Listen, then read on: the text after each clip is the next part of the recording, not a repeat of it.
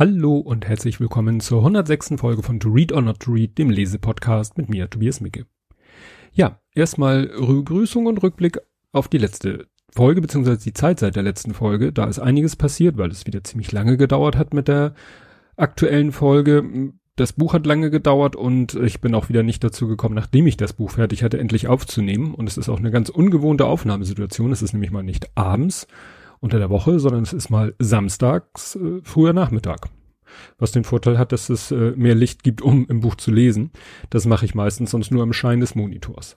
Ja, ähm, zu der letzten Folge, die drei Sonnen, äh, ist, äh, gibt es ja ein, eine Fortsetzung, äh, der dunkle Wald und genauso wie es das Buch Die drei Sonnen schon als Hörspiel auf WDR gab, also dem WDR Radio gibt es jetzt gerade aktuell der dunkle Wald als Hörspiel auf wdr.de und kann man sich herunterladen, verlinke ich euch, habe ich mal reingehört, bin ich aber auch noch nicht zugekommen, da so richtig äh, viel drüber zu hören. Ähm, aber ich habe mir angehört, ich bin äh, gestoßen worden auf einen anderen Bücherpodcast, der heißt Kapitel 1 der noch ganz frisch ist, erstaunlicherweise schon 38 Rezensionen bei iTunes hat, liegt daran, dass einer von den Machern wiederum mit einem anderen Podcast wohl schon länger äh, unterwegs ist und da auch eine gewisse Reichweite hat. Die haben nämlich auch das Buch Die drei Sonnen besprochen und haben da, die machen dann immer so einen Spoiler-Teil am Ende, auch schon viel über das, ja, die Fortsetzung der Dunkle Wald erzählt und gesagt, dass eben die, die, der dritte Teil, das wird nämlich eine Trilogie, dass der dritte Teil, ich glaube, im Amerikanischen schon erschienen ist und jetzt demnächst auf Deutsch erscheint. Also hört mal rein, dieser Bücherpodcast Kapitel 1 ist nicht schlecht, ist halt ein bisschen andere Konstellation. A, sind es äh, zwei Personen, die sich äh, über ein Buch unterhalten und B, sind sie, sag ich mal, Profis im Verhältnis zu mir. Ähm, der eine ist selber Autor und der andere, ja, ist, glaube ich, auch, sag ich mal, journalistisch weitaus äh, mehr qualifiziert, als ich es bin. Das hier ist ja, um es nochmal zu sagen, mein sehr persönlicher Blick auf die Bücher, überhaupt nicht äh, mit irgendwelchen literaturkritischen Aspekten, sondern einfach nur, wie es mir persönlich gefallen hat. Ja, dann gab es mal wieder einen neuen Kommentar auf YouTube, wo ja mein Podcast auch veröffentlicht wird, ähm, zu dem Video von dem Buch Fettlogik. Ähm, ja, habe ich nochmal geguckt. Der hat, also dieses Video, was ja eigentlich nur ein Standbild ist mit einer Tonspur von dem Podcast, von der Podcast-Folge, hat mittlerweile 4000 Views. Das überrascht mich doch immer wieder. Liegt einfach daran, dass es so ein populäres Buch ist. Und das hat mich dann mal animiert zu gucken in die Statistik. Ähm, ja, Fettlogik ist da Platz eins mit über 550 Downloads und dann erstaunt mich immer wieder, also auf Platz zwei ist das Buch Unser Kind ist tot. Das hatte ich mal irgendwo in einem Tweet erwähnt. Ich glaube, das hat dazu geführt, dass das so oft heruntergeladen wurde. Und auf Platz, den dritten Platz teilen sich mit fast gleich vielen Downloads, so ungefähr 290, nämlich das Buch Ich Harald Schmidt, diese ähm, Pseudo-Autobiografie von Rob Vegas. Und das Buch Schalten Sie mal wieder ab, die Autobiografie von Herrn Kreim, Holger Kreimeier von Fernsehkritik TV. Das führe ich mal darauf zurück, dass es halt so, ja, ich nenne es mal Promi-Autoren sind, die auch im Internet sehr aktiv sind wo das Medium Podcast dann auch naheliegend ist. Ja, doch das soll es gewesen sein, was den Rückblick angeht. Kommen wir jetzt zum Buch. Das Buch hat einen sehr langen Titel, wenn man denn den vollständigen Titel mal nimmt und der vollständige Titel lautet Das Jahr 2035 gesehen von der CIA und dem National Intelligence Council. Punkt. Untertitel Das Paradox des Fortschritts. Und jedes Mal, wenn ich diesen Buchtitel gesehen habe, wobei er selbst auf dem Titelblatt nicht voll abgedruckt ist, und lese das Paradox des Fortschritts, bin ich immer so ein bisschen in Stolpern geraten, weil für mich müsste es heißen, das Paradoxon des Fortschritts, weil für mich ist Paradox das Adjektiv und Paradoxon ist das Nomen, aber ähm, Duden sagt, nee, geht beides. Also ne, das Nomen, die Situation ist das Paradox oder das Paradoxon des Fortschritts. Na gut. Erscheinungsdatum 2017, wobei es darum geht, dass dieser Bericht, ähm, der hier quasi veröffentlicht wird, dass der alle fünf Jahre erscheint und dann immer für 20 Jahre gilt. Also alle fünf Jahre erscheint dieser Ausblick auf die nächsten 20 Jahre und dieser geht quasi von 2015 bis 2035. Und das Buch, also das Ding erscheint, weil es nicht kein Staatsgeheimnis ist, auch in Buchform. Ähm, ja, ist aber 2017 erst erschienen. Wegen Übersetzung oder weil es vielleicht ja so eine Frist gibt, wo der CIA und der NIC sagen, nö, ist nicht. Ja, Autor ist, wie der Titel ja schon verraten ist, einmal die CIA, also Central Intelligence Agency, der Auslandsgeheimdienst der USA und das NIC, das ist ja Center for Midterm Term and Long-Term Strategic Thinking. ist das, was ich aus der englischen Wikipedia habe. Aber es wird hinten eigentlich ganz gut erklärt, was dieser NIC ist. Der National Intelligence Council NIC ist der Think Tank der amerikanischen Geheimdienste für mittel- und langfristiges strategisches Denken.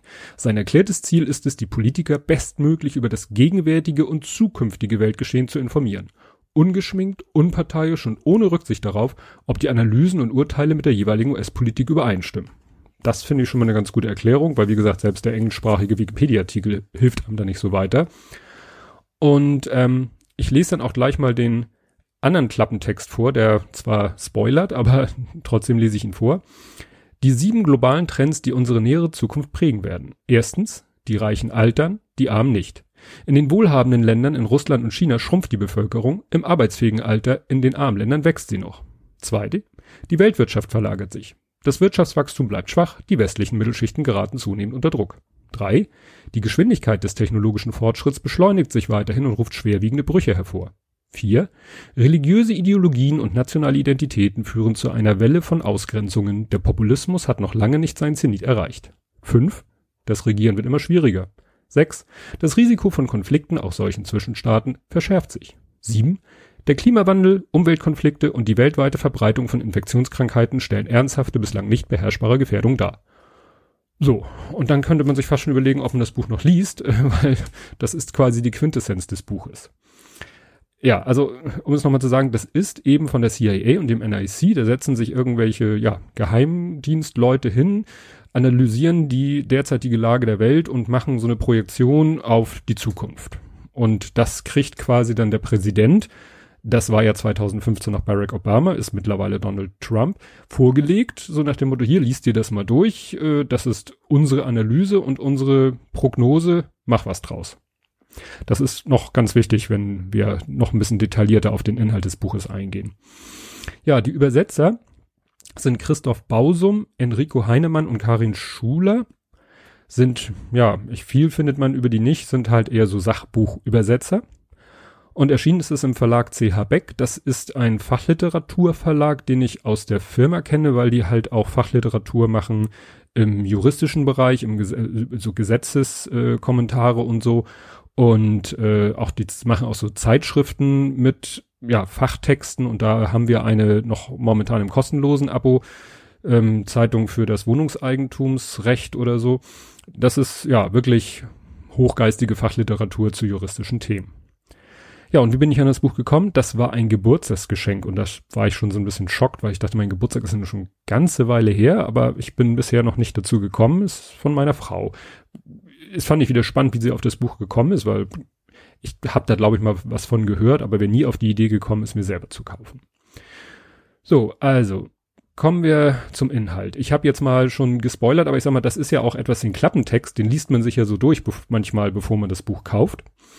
Und natürlich kann man sagen, jetzt ist alles gesagt, aber es geht halt dann nochmal um die Details.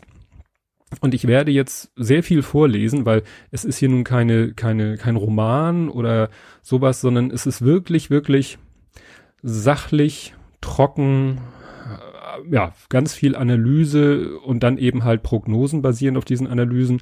Und so einige Sachen sind dann halt ganz spannend, weil das ja auch schon, ich sag mal, das Ding ist 2015 äh, ja, erschien nicht als Buch, aber sozusagen fertiggestellt worden, gilt für die Jahre 2015 bis 2035 und wir sind ja jetzt schon bei 2018, das heißt, wir sind ja schon ein Stück drinne.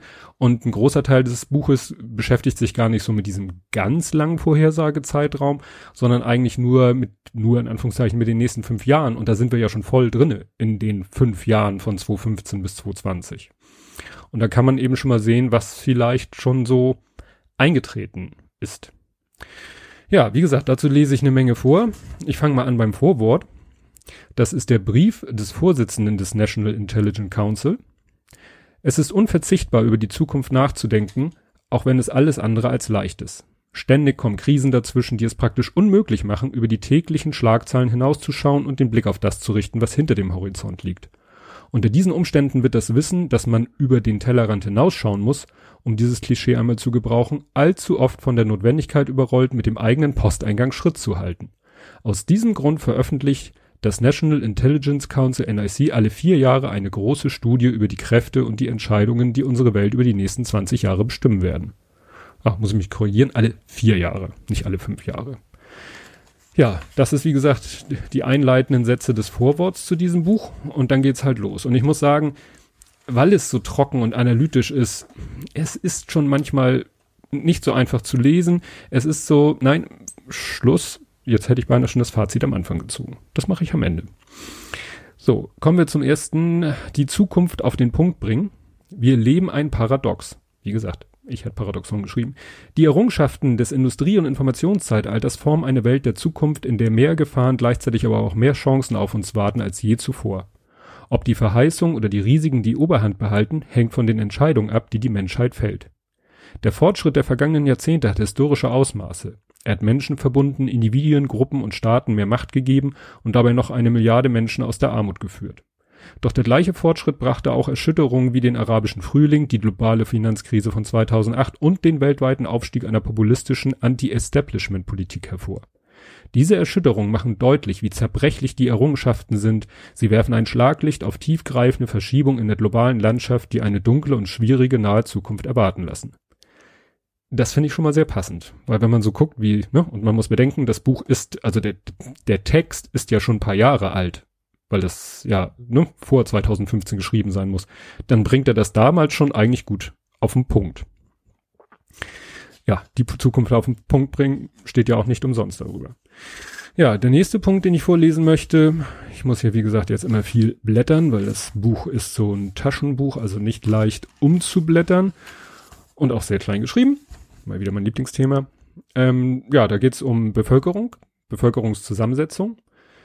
Und äh, ja, es fängt hier an mit Punkt, Punkt, Punkt. Und mehr davon sind männlich. Die jüngste Zunahme des Männeranteils in der Bevölkerung in vielen Ländern im Nahen Osten und in Ost-Südasien weist auf Länder hin, die unter Druck stehen und zeugt vom dauerhaften Einfluss kultureller Prägungen. Vor allem infolge selektiver Abtreibung, der Tötung weiblicher Säuglinge und gezielter Vernachlässigung von Mädchen gibt es etwa in China und Indien bereits eine signifikante Zahl von Männern, die keine Chance haben, eine Ehepartnerin zu finden. Das Ausgleichen von Ungleichgewichten in der Geschlechterverhältnisse dauert Jahrzehnte und in der Zwischenzeit sorgen sie für eine Zunahme von Kriminalität und Gewalt. Das, ja, hat man jetzt ja auch äh, gerade gehört. Das war hier im Zusammenhang. Ähm, da war ein Artikel, der dann sogar von äh, Caroline Kebekus in der die Anstalt in dieser Sendung nochmal aufgegriffen wurde in einem Soloprogramm, dass eben aus dem Osten auch viele Frauen sich, also da ist Gott sei Dank nicht solche Gründe wie hier beschrieben, sondern dass die Frauen sagen, nee, das ist mir hier alles zu blöd im Osten, ich gehe in den Westen und dann bleiben die Männer zurück und dann sind zu viele Männer auf einem Haufen und äh, ja, das ist dann manchmal ein Problem, wenn zu viele Männer auf einem Haufen sind. Das gilt ja manchmal schon in kleinen Gruppen. Ja, auf der, der nächste Text, da geht es um NAFTA, das ist ja so ein, ein, Gro ein Welthandel, nein, ein Handelsabkommen, genau. Ähm, ja, Finanzkrisen, die Erosion der Mittelschicht und eine stärkere Wahrnehmung der Einkommensungleichheit, alles Faktoren, deren Anfänge vor dem Beginn der Rezession von 2008 zurückreichen, haben im Westen das Gefühl genährt, dass die Kosten der Handelsliberalisierung den Nutzen übersteigen. Die Folge ist, dass es nach einer historischen 70 Jahre andauernden Aneinanderreihung immer weiterer Handelsliberalisierungen plötzlich eine starke Gegenbewegung gibt, die die Chance einer weiteren Liberalisierung fraglich erscheinen lässt und das Risiko von zunehmenden Protektionismus mit sich bringt. Die Welt wird die USA und andere traditionelle Befürworter des Freihandels sehr genau im Auge behalten und nach politischen Kehrtwenden Ausschau halten. Weitere Handelsliberalisierungen werden möglicherweise auf engere Bereiche oder kleinere Gruppen von Partner beschränkt sein. Und das ist ja genau das, was wir mit Trump hier erleben. Auch wenn das natürlich, insofern ist das ein korrekter ja, eine korrekte Analyse und ein korrekter Ausblick in die Zukunft, weil genau das ist ja das, was Trump macht. Ne? Protektionismus, und immer Handelsabkommen mit immeren kleineren Einheiten, ja, das äh, sehen wir ja gerade. Und mal abgesehen davon, was der Brexit noch alles mit sich bringen wird. Dann auch äh, häufiger Thema in diesem Buch ist äh, Populismus und Filterblasen. Eine stärker verbundene eine stärker verbundene Welt wird ihre Differenzen um Ideen und Identitäten auch weiterhin eher vergrößern als verkleinern. Wenn die aktuellen Trends in Demografie, Wirtschaft und politischer Führung anhalten, wird der Populismus, Populis, ich kann heute nicht vorlesen, der Populismus innerhalb der nächsten zwei Jahrzehnte weiter zunehmen. Das gleiche gilt für nationale und religiöse Identitäten mit ausgrenzendem Charakter, weil die Wechselwirkung zwischen Technologie und Kultur sich beschleunigt und die Menschen inmitten verwirrender ökonomischer, sozialer und technologischer Veränderungen nach Sinn und Sicherheit suchen. Politische Führungsfiguren werden versuchen, an die Identität zu appellieren, um Unterstützung zu mobilisieren und ihren Einfluss zu konsolidieren. Auf diese Weise werden auch Identitätsgruppierungen an Einfluss gewinnen. Durch eine breitere Verfügbarkeit von Informationen und Kommunikationstools werden sie in der Lage sein, sich besser zu organisieren und zu mobilisieren. Sei es motiviert von politischen Fragen, Religion, Werten, wirtschaftlichen Interessen, ethnischer Zugehörigkeit, Geschlecht oder Lifestyle. Ja, das ist ja auch etwas, was wir erleben. Ne? Es wird immer mehr so Gruppenbildung betrieben, die eben dann sich äh, wiederum in Filterblasen, sage ich mal, einschließen und nach äh, eigener Identität suchen. Ja, das, was ich hier ein bisschen schräg fand, war dann ein Punkt, da geht es äh, um den Weltraum lese ich mal vor. Der Weltraum, früher die Domäne der Großmächte, wird mittlerweile zunehmend demokratisch. Die Budgets der nationalen Raumfahrtbehörden werden immer stärker gedeckelt. Privatunternehmen stoßen in diese Lücke und treiben seriöse Raumfahrtprogramme voran, etwa für Weltraumtourismus. Asteroidenbergbau und aufblasbare Weltraumhabitats. Die Verwirklichung des ganzen kommerziellen Potenzials dieser Pläne liegt allerdings wahrscheinlich noch Jahrzehnte in der Zukunft. Eine Intensivierung der Aktivitäten im All bringt jedoch auch Risiken mit sich. Ein konzertiertes internationales Handeln könnte erforderlich sein, um jenen Weltraumschrott zu identifizieren und einzusammeln, der die größte Bedrohung für eine verstärkte globale Präsenz im Weltall darstellt. Der immense strategische und kommerzielle Wert der Ressourcen des Weltraums sorgt dafür, dass das All zunehmend zu einer Arena wird, in der die Nationen um Zugang, Nutzung und Kontrolle dieser Ressourcen konkurrieren. Der Einsatz von Anti-Satellitentechnologie zur gezielten Deaktivierung oder Zerstörung von Satelliten hat das Potenzial, globale Spannung zu verschärfen. Eine Schlüsselfrage wird sein, ob die Raumfahrtnation, also insbesondere China, Russland und die USA, sich auf einen Verhaltenskodex für Weltraumaktivitäten verständigen können. Und wenn ich das so lese, dann hat plötzlich diese Geschichte, dass Trump ja so eine Space Force gründen will. Seitdem er das angekündigt hat, hat man da ja nicht viel von äh, gehört. Ähm, ja, er erscheint dann plötzlich in einem ganz anderen Licht. Ähm, muss man alle wissen, dass Trump ist ja erst seit zweiten äh, 20.01.2017 Präsident. Aber wie gesagt, dem Präsidenten wird dieses Buch natürlich nicht unbedingt in Buchform, vielleicht ihm eher in Form von Schaubildern ähm, vor, vorgelegt und der liest das dann und ja, macht dann seine Schlüsse daraus, wobei leider wohl nicht in allen Themen, weil das nächste Thema ist dann Klimawandel. Veränderungen des Klimas werden mehr extreme Wetterereignisse zur Folge haben. Sie werden Menschen und kritische Systeme wie Ozeane, Trinkwasser und Artenvielfalt zunehmend unter Druck setzen. Diese Veränderungen wiederum werden direkte und indirekte Auswirkungen auf Gesellschaft, Wirtschaft, Politik und Sicherheit haben.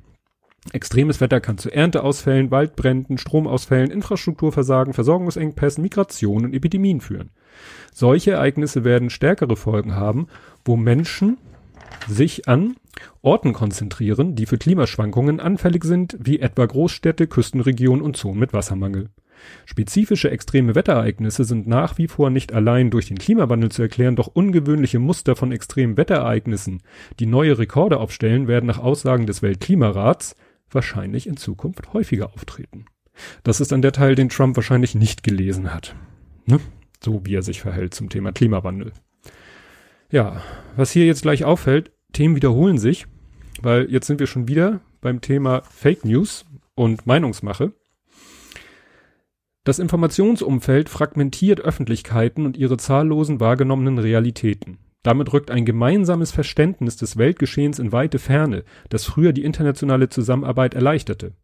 Einige Menschen beginnen überdies demokratische Ideale wie freie Meinungsäußerung und den Markt der Ideen in Frage zu stellen. Dort, wo noch ein zunehmendes Misstrauen gegenüber Institutionen und das Prolifieren, Polarisieren und Kommerzialisieren der, der, traditionellen und sozialen Medien hinzukommt, beschreiben einige Wissenschaftler und politische Beobachter unsere Zeit als eine Epoche postfaktischer Politik. Verwerfliche Kampagnen zur Manipulation der Öffentlichkeit sind in einem solchen Kontext relativ leicht durchzuführen, wie die jüngsten russischen Aktivitäten sowohl hinsichtlich der Ukraine als auch bei der amerikanischen Präsidentenwahl, einschließlich der Manipulation angeblicher WikiLeaks-Enthüllung, beweisen. Gut, muss man jetzt natürlich wissen, ne, CIA, NIC, für die ist natürlich die russische Einflussnahme Fakt. Ähm, ja gut, ich will sie auch nicht in, in Abrede stellen, aber da haben die natürlich schon ihre Agenda. Aber ich finde es interessant, wie sie eben genau das, was wir jetzt erleben, diese, ja, interessant finde ich das, fragmentierte Öffentlichkeiten. Ja, unsere Öffentlichkeit fragmentiert. Früher gab es eine Öffentlichkeit und meistens dann auch eine öffentliche Wahrnehmung von Geschehen und das fragmentiert jetzt in so, ja, zig Filterblasen oder ja, Realitäten, wie das hier auch steht. Gut, dann habe ich hier unter dem Stichwort, das nächste Stichwort, späte Einsicht. Da geht es nämlich um, jetzt mal eher um die Vergangenheit. Die Erfahrungen der USA im Irak und in Afghanistan haben gezeigt, dass Zwang und Finanzspritzen einen schwachen Staat nicht kurieren können. Stattdessen erfordert es Integration, Zusammenarbeit der Eliten und eine staatliche Verwaltung, die sowohl das Militär unter Kontrolle halten als auch öffentliche Dienstleistungen liefern kann, um eine stabile politische Ordnung zu schaffen. Dies zu erreichen hat sich als schwerer erwiesen als erwartet. No shit Sherlock, ne? Man möge sich die Situation in Afghanistan und Irak anschauen und naja, ich, deswegen habe ich das späte Einsicht genannt. Ja, was habe ich hier noch? Ein Zitat, das habe ich mal rausgeschrieben. Die Zunahme von Urheberrechtsverletzungen und Cyberattacken veranlasste manche Regierungen zur Einführung strikter Kontrollen, die den Informationsfluss und die Kooperation im Internet behindern. Behinderten. Also, wie gesagt, Vergangenheit. Aber wir sehen es ja auch gerade. EU und der Artikel 13. Klar, zum Kampf gegen Urheberrechtsverletzungen werden Geschütze aufgefahren, die, ja, irgendwann vielleicht die freie Meinungsäußerung verhindern werden. Ja, äh, ach so, zwischendurch in dem Buch sind dann immer wieder Zeitungsmeldungen aus der Zukunft. Das ist so ein ganz interessantes äh, Stilmittel, finde ich, dass sie dann so fiktive Zeitungsmeldungen haben, wo man dann eben merkt, ähm, ja, das äh, so wie sie sich die Zukunft vorstellen, haben die hier ein Datum angegeben. Also hier ist zum Beispiel jetzt ein fiktives Szenario. Ähm, genau. Ähm, da, da geht es um die Lage kurz vor dem Ende der zweiten Amtszeit von Präsident Smith, also ne, ein fiktiver Präsident im Jahr 2032. Als Präsident Smith vor acht Jahren ins Amt kam, waren sich die nationalen Sicherheitsexperten weitgehend einig, dass sich der geopolitische Wettbewerb zwar verschärfen würde, dass jedoch wirtschaftliche ebenso wie politische Interessen der Staaten einen direkten militärischen Konflikt verhinderten. Das schien sich zu bewahrheiten, als China, Iran und Russland jeweils einem direkten militärischen Konflikt aus dem Weg gingen und stattdessen auf niedrigschwelligere Konfrontation setzten. Diplomatischer und wirtschaftlicher Zwang, Propaganda, Cyberattacken, Stellvertreterkonflikte und direktes Anwenden militärischer Macht, was die Unterschiede zwischen Krieg und Frieden verwischte. Regelmäßiges Opfer dieser Konflikte war die Wahrheit, weil Propaganda aus den beteiligten Staaten, verbreitet über eine Vielzahl von sozialen, kommerziellen und offiziellen Medienkanälen, Informationen über das tatsächliche Geschehen verzerrte, falsch darstellte und formte. Die Gesamtheit dieser Aktion hüllte nach und nach internationale Normen über die Souveränität und die friedliche Lösung von Konflikten aus und unterstrich den Eindruck, die USA habe sich aus der Weltpolitik zurückgezogen. Wie gesagt, ein fiktives 2032. Und ähm, heute, wo ich dieses, diese Episode aufnehme, ähm, ist, äh, ja, gab es das Statement von der saudi-arabischen Regierung, dass ähm, der Journalist Khashoggi, ja, äh, Al Jazeera sagte, in eine Fistfight ums Leben gekommen ist. Und wenn man alles sich anhört, was im Zusammenhang mit diesem Fall alles an ja, Nachrichten im weitesten Sinne veröffentlicht wurde und wie die Reaktionen der, der Weltpolitik auf diesen Vorfall sind, dann muss man sagen, ja, dann sind wir nicht mehr weit von der, diesem Szenario entfernt, was hier für 2032, ja, an die Wand gemalt wird. Ja, äh, wie gesagt, bei dem Lesen des Buches ist man manchmal doch ein bisschen geschockt, wie dicht wir, wir schon sind an diesem Punkt. Ja, dann die, gibt es einen Abschnitt, die nächsten fünf Jahre nach Regionen. Also da wird dann immer die nächsten fünf Jahre äh, werden prognostiziert und das wird für verschiedene Regionen, also in größten Teilen ja Kontinente oder so. Und da steht, gibt es dann auch einen Abschnitt über Europa.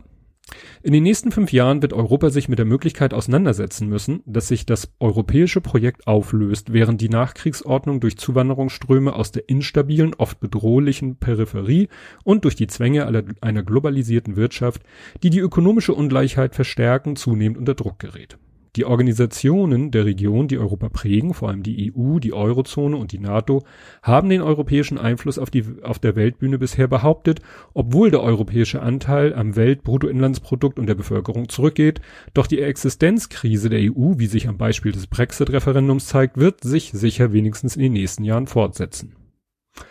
Ja. Brexit ist ja immer noch nicht entschieden, aber natürlich äh, wirft das schon mal einen Blick auf die Situation in Europa, so nach dem Motto, auch hier, da findet halt auch eine Fragmentisierung, Fragmentierung statt. Ne? Also alles bröckelt irgendwie auf jeder Ebene auseinander. Dann ähm, auch, nee, da bin ich noch nicht, doch, da bin ich jetzt auch äh, mit einer erschreckenden Aktualität. Also es ist wirklich Zufall, dass ich nun wirklich erst heute dazu komme, aber wäre ich vorher dazu gekommen, hätte ich diesen aktuellen Bezug nicht gehabt. Es geht jetzt um Nordamerika, ja, die nächsten fünf Jahre nach Region, Nordamerika. Und da lese ich jetzt mal einen Abschnitt vor. Deutliche Verlautbarungen einer einwanderfeindlichen Haltung im US-Wahlkampf haben die öffentliche Stimmung in Mexiko angeheizt, was sich auch bei der mexikanischen Präsidentenwahl 2018 bemerkbar machen könnte. Je dichter die US-Grenze ist, desto wahrscheinlicher wird es zudem, dass Mexiko selbst seine Bemühungen um eine bessere Kontrolle seiner Südgrenze verstärkt, um Menschen aus Mittelamerika davon abzuhalten, nach Mexiko zu, Mexiko zu kommen und dort zu bleiben, wenn sie nicht weiter in den Norden ziehen können. So, damals habe ich mir die Meldung, äh, habe ich mir die Notiz gemacht, die mittelamerikanische Balkanroute. So wird das nämlich gehen. Wenn die Zustände in Südamerika irgendwie nicht so prickelnd sind, dann wird da sich natürlich die Bevölkerung auf dem Weg in USA machen, durch Mexiko hindurch und dann wird eben USA, so wie ich sag mal, wie äh, Deutschland, Österreich Druck auf die Balkanländer gemacht haben, macht mal hier die Balkanroute zu wird es dann diesen Druck geben. Und heute gerade habe ich in den Nachrichten gehört, dass tatsächlich jetzt Leute aus Venezuela, wo es wirtschaftlich und politisch gerade drunter und drüber geht, dass Leute aus Venezuela sich auf den Weg machen gen Mexiko mit dem Ziel USA. Und dass Trump zu Mexiko gesagt hat, seht mal zu, dass ihr uns die Leute vom Hals haltet, sonst machen wir nämlich die Grenze zu euch dicht. Also erschreckend finde ich, wie exakt, sage ich mal, diese Vorhersage war. Dann ja, wieder zum äh, Thema Wiederholungen, zu dem ich ganz am Ende dann nochmal was sagen werde, sind wir nämlich dann bei wichtige globale Trends. Die Menschen. Im Jahr 2035 wird die Weltbevölkerung größer und älter sein und vermehrt in Städten leben. Diese Entwicklung verläuft in den Regionen allerdings unterschiedlich. Während zahlreiche aufstrebende, aber noch in Entwicklung begriffene Volkswirtschaften demografisch rasant wachsen, herrscht in vielen entwickelten Ländern Stagnation oder sogar Bevölkerungsrückgang. Diese Trends konfrontieren die Staaten mit unterschiedlichen Herausforderungen. Die zuerst genannten müssen für ihre wachsende Bevölkerung Infrastrukturen und Chancen schaffen, während die anderen gefordert sind, mit dem Einsatz von Technologie den Bedarf an Arbeitskräften zu minimieren und nach Perspektiven suchenden Migranten aus Entwicklungsländern möglichst reibungslos in ihre Gesellschaft zu integrieren. Ja, also, ne, es geht immer noch um das Thema Bevölkerung und wie sich das alles so entwickelt. So, und jetzt bin ich hier ein bisschen, ach so, wichtige globale Trends, da waren wir jetzt. Und jetzt erst kommen wir zum Thema Wiederholung, da war ich ein Tick zu schnell. Es ist einfach so eine Masse an ah, Vorlesestellen. Genau, jetzt kommt eine Wiederholung. In den nächsten 20 Jahren leben in weiten Teilen Chinas und Indiens prognostizierte 10 bis 20 Prozent mehr Männer als Frauen. In beiden Ländern fehlen schon jetzt erhebliche schon jetzt erheblichen Anteilen der Männer Heiratsperspektiven. Die Ungleichgewichte, deren Ausgleich Jahrzehnte in Anspruch nehmen wird, wurden für erhöhte Kriminalitätsraten, mehr Gewaltdelikte und Verstöße gegen Menschenrechte mit in Verbindung gebracht, so die Entführung von Mädchen und Frauen und der Handel mit ihnen für Eheschließung oder zur sexuellen Ausbeutung. Ne? Also es ist fast wortgleich, was ich vorhin vorgelesen habe, ne? auf Seite 30. Also man merkt, es wiederholt sich doch einiges. Und ebenso wiederholt sich jetzt wieder etwas. Aber ich finde es eben so interessant, weil dass es oft wiederholt ist, zeigt ja, welche Bedeutung es hat. Staaten, Unternehmen, Aktivistengruppen, religiöse Organisationen und Bürger versuchen, sich durch Nutzung von Informationen Vorteile zu verschaffen und heizen damit einen sich hochschaukelnden Wettbewerb der Nachrichtenübermittlung mit der Gefahr an, immer tiefer in die sensibleren kognitiven und emotiven Bereiche des Menschen vorzudringen. Hatte die Frühphase der sozialen Medien Hoffnung geweckt, dass vermehrte und eine zunehmende freie Kommunikation eine neue Ära der Demokratisierung einleiten werde, so zeigten autoritäre Staaten inzwischen ihre Fähigkeit, den Zugang zu Informationen zu begrenzen, um die Gesellschaft unter Kontrolle zu halten. Einschub von mir, siehe China. In offenen Gesellschaften verstärkte der freie Informationsfluss die gesellschaftliche Spaltung und politische Polarisierung. Siehe Rest der Welt. Auch ermöglichen soziale Medien die Verbreitung gefährlicher Desinformation, die von unkritischen Zeitgenossen bereitwillig aufgenommen und an Gleichgesinnte weitergereicht wird. Ja. Ähm, ich weiß jetzt nicht, wie die Situation ich sag mal 2014 war, als dieses Buch oder dieser Bericht geschrieben wurde, aber es ist ja wirklich genau so, wie es hier steht. Also man ist bei, beim Lesen dieses Buches doch dann permanent dabei, mit dem Kopf zu nicken, wenn nicht sogar auf der Tischplatte aufzuschlagen. Ja, dann äh, habe ich hier ein schönes Stichwort noch mir notiert. Vom Wandel betroffen sind auch die europäischen Volkswirtschaften, von denen viele nach der Finanz- und Wirtschaftskrise seit 2008 noch immer versuchen, ihre Konjunktur anzukurbeln, weil sie mit hohen Staatsverschuldungen kämpfen, die kaum Spielraum für fiskalische Maßnahmen lassen, um ihre alternden Bevölkerung und reformunwilligen Mittelschichten zu besänftigen und Streitigkeiten um wirtschaftspolitische politische Konzepte zu entschärfen. Und dieses Wort reformunwillige Mittelschichten, das fand ich klasse. Weil äh, es wird ja dann immer die Schuld, entweder den da oben die Schuld gegeben oder ja hier und Umverteilung, aber dann ist auch wieder, ja, nehmt's nicht mir weg, nehmt's den anderen weg und so. Und äh, ja, jede größere Reform, äh, ja, hat Gewinner und Verlierer und jeder sieht sich dann eher auf der Verliererseite und das führt dann zu diesen reformunwilligen Mittelschichten. Also ich bin ja zum Beispiel auch ein Fan, äh, nicht in jeder Form, aber in einer für mich sinnvollen Form eines bedingungslosen Grundeinkommens. Ähm, und da kann ich mir aber vorstellen, dass die meisten Leute in so einer ähnlichen Lebenssituation wie ich sagen würde, nee, bloß nicht. Also bloß alles so lassen, wie es ist. Ja, dann auch ein Text, der auch mich an einen aktuellen Umstand erinnert hat. Menschen reagieren auf negative Ideen heftiger als auf positive. Obwohl sich in den vergangenen Jahrzehnten in den meisten Teilen der Welt die Lebenserwartung erhöht und die Lebensbedingungen, die Sicherheit, die allgemeine Gesundheit und das Wohlbefinden verbessert haben, blicken die meisten Menschen düster in die Zukunft.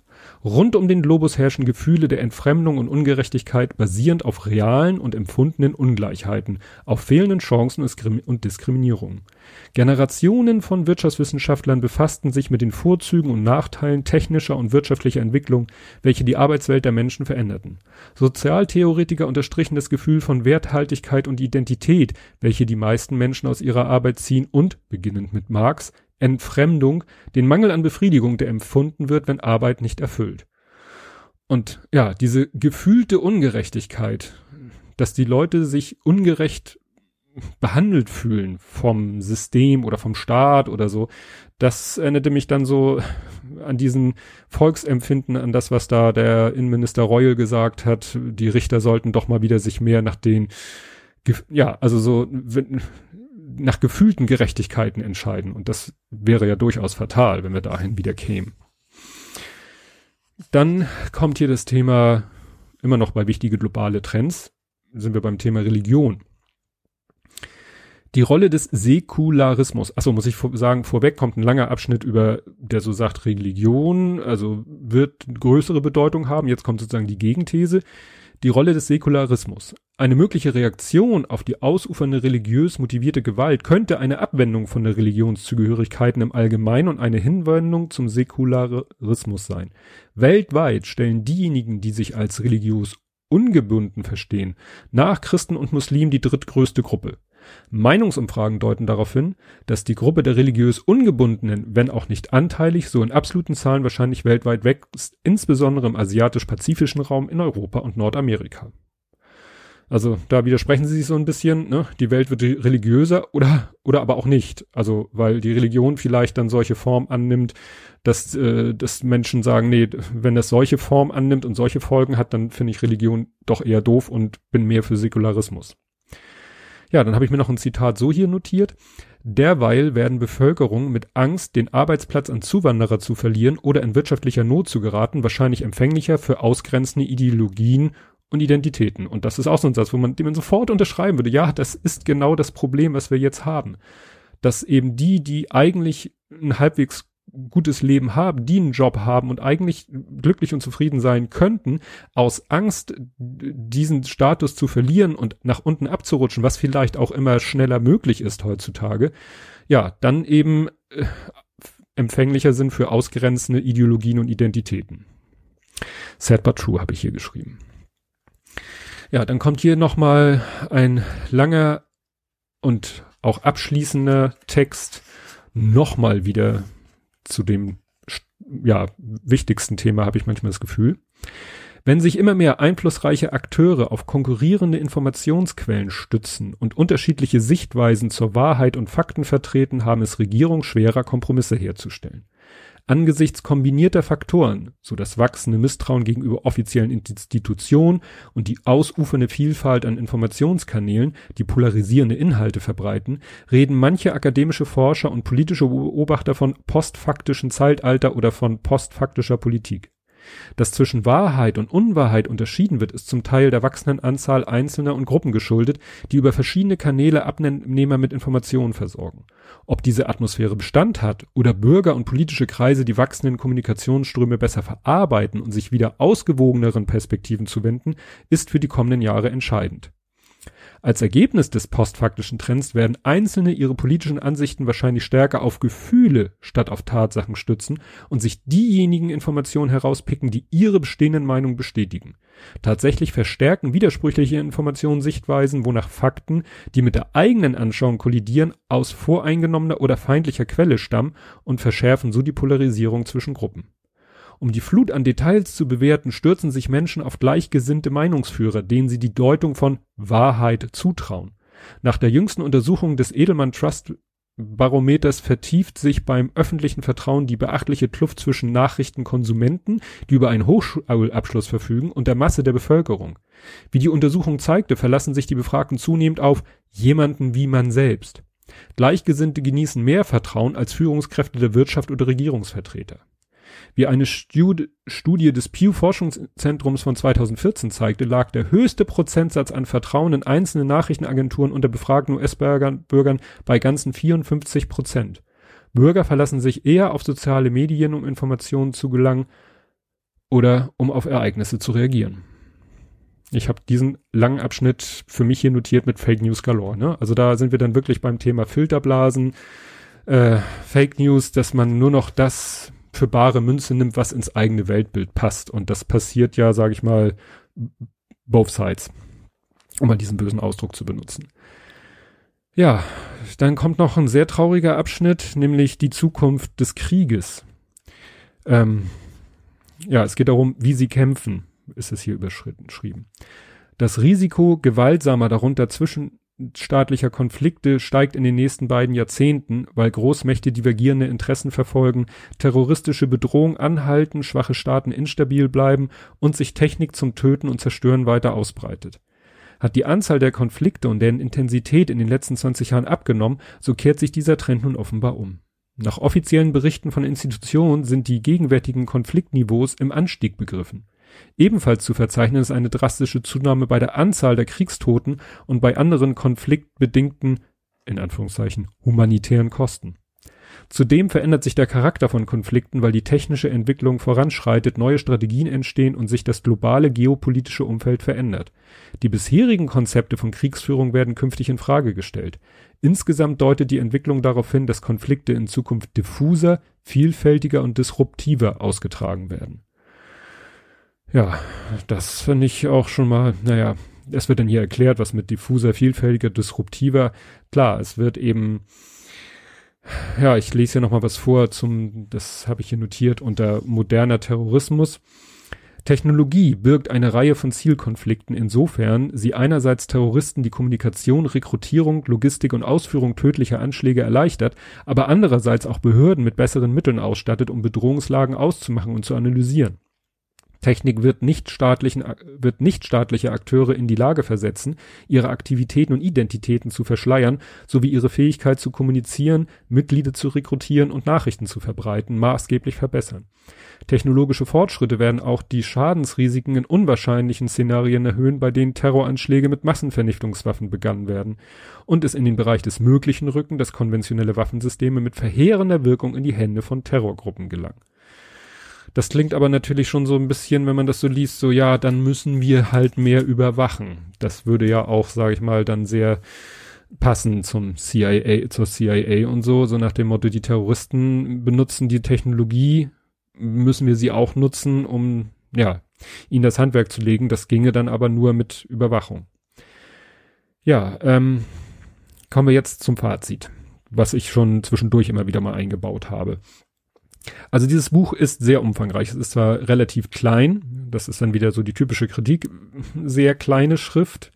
Und das hat jetzt nichts mit zunehmendem Alter zu tun. Also es gibt genug Bücher, die ich daneben legen kann, die eine normale große Schrift haben. Aber das geht bestimmt hier auch darum, ähm, um Kostenminimierung, weil das halt nicht so der super Bestseller ist, äh, der sich in super Stückzahlen verkauft. Und dann versuchen sie die Kosten zu minimieren, indem sie die Schrift kleiner machen, um die Seitenzahl gering zu halten, weil ich sag mal, bei einer größeren Schrift wäre das Buch bald so dick, wie es äh, breit ist. Ja, also jetzt mehr zum Inhaltlichen. Ähm, es ist halt eine Menge, Menge sehr sachlicher, trockener Text. Und da dann diese Sachen zu finden, die ich jetzt für mich persönlich daraus gezogen habe, die ich euch vorgelesen habe, das sind so die goldenen Nadeln im Heuhaufen. Das ist so ein bisschen wie Internet oder so. Also nur ohne Porno. Also, und ihr habt ja auch gemerkt, das war mir auch wichtig, das zu zeigen, es wiederholen sich halt auch so viele Sachen. Das hat mit der Struktur des Buches zu tun, dass es einmal über die nächsten fünf Jahre geht und dann über die großen und dann, also das immer wieder ja, mit anderen Blickwinkeln auf die Zukunft geguckt wird.